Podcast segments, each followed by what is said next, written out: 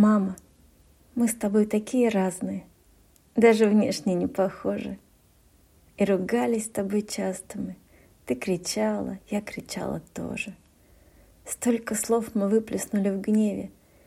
Вспоминать и больно, и обидно. И за многие слова беспечные до сих пор безмерно стыдно. Годы шли, неся заботы и потери. Ты меня всегда и всю любила, и прощала мне мои метания, что бы я когда ни натворила. Не прошу простить меня, не стоит. Бог простит, а мы всего лишь люди. Мама, ты мне самая родная, и всегда любить, как прежде, будешь.